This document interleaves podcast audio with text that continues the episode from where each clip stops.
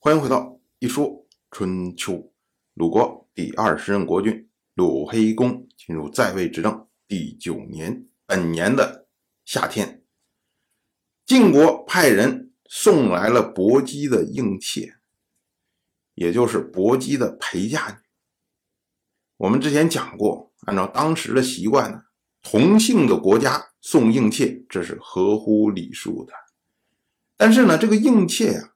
一般情况下，应该是在出嫁之前送过来。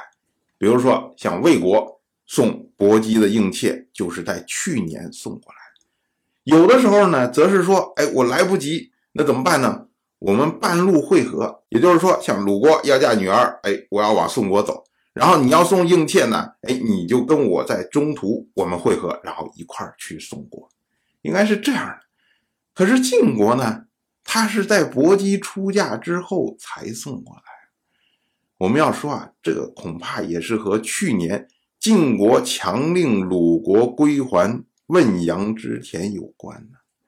因为这个事儿啊，它是持续的在发酵，所以呢，晋国就希望通过这种方式来拉拢宋国，讨好鲁国，以便呢能够弥合之前的影响。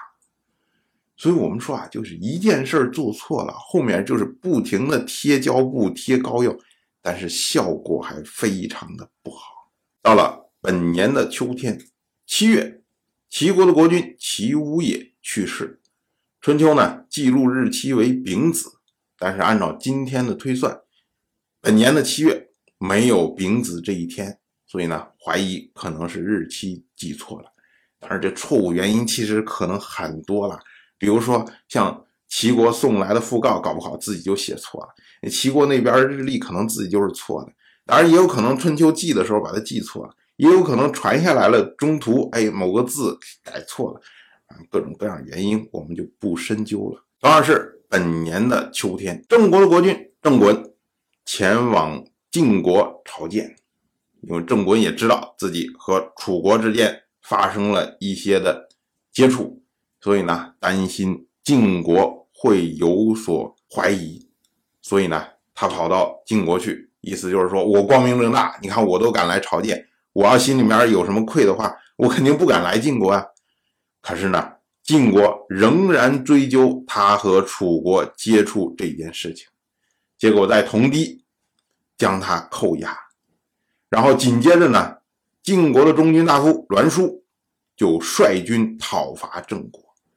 因为我扣押了你的国君呢，你国内群龙无首，我趁这个时候我击溃你的郑国。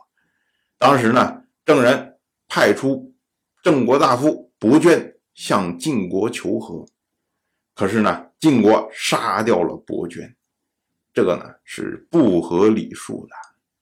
我们说啊，两国交兵不斩来使啊，因为你两个国家打的中间打着打着，搞不好中间要谈呢，你把使者斩了。那中间就不会再有使者往来了，没有使者往来，如果我想中战，我想求和，我想怎么样，那怎么办呢？就没法处理了。所以呢，不斩来使，这是非常重要的一条规则。当然，也有人说啊，说这个斩使以示威啊，就是我对你有意见，所以呢，我把你的使者杀掉，就是为了表达我的态度，这也是一种说法。可是呢，晋国和郑国之间呢？没有什么解不开的矛盾，郑国不过就是跟楚国接触了一下，就是贪财而已嘛。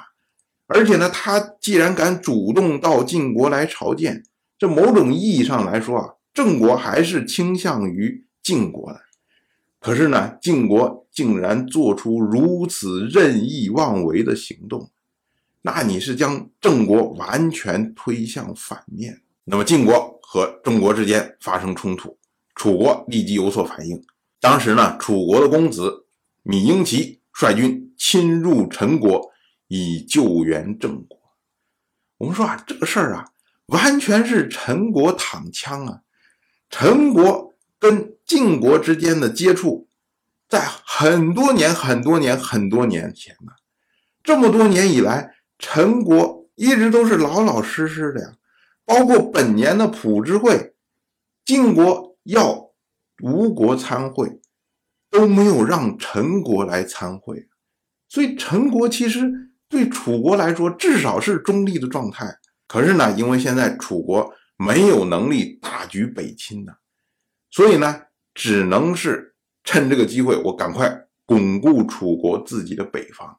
我先敲打敲打你们，没问题吧？OK，然后我就知道，万一晋国来攻的时候，至少陈国是倾向于我的，就是为了这个。当然，我就这么一说，您就那么一听，感谢您的耐心陪伴。如果您对《一说春秋》这个节目感兴趣的话，请在微信中搜索公众号。一说春秋，关注我，您不仅能得到一说春秋文字版的推送，还可以直接和我互动交流。我在那里等待您的真知灼见。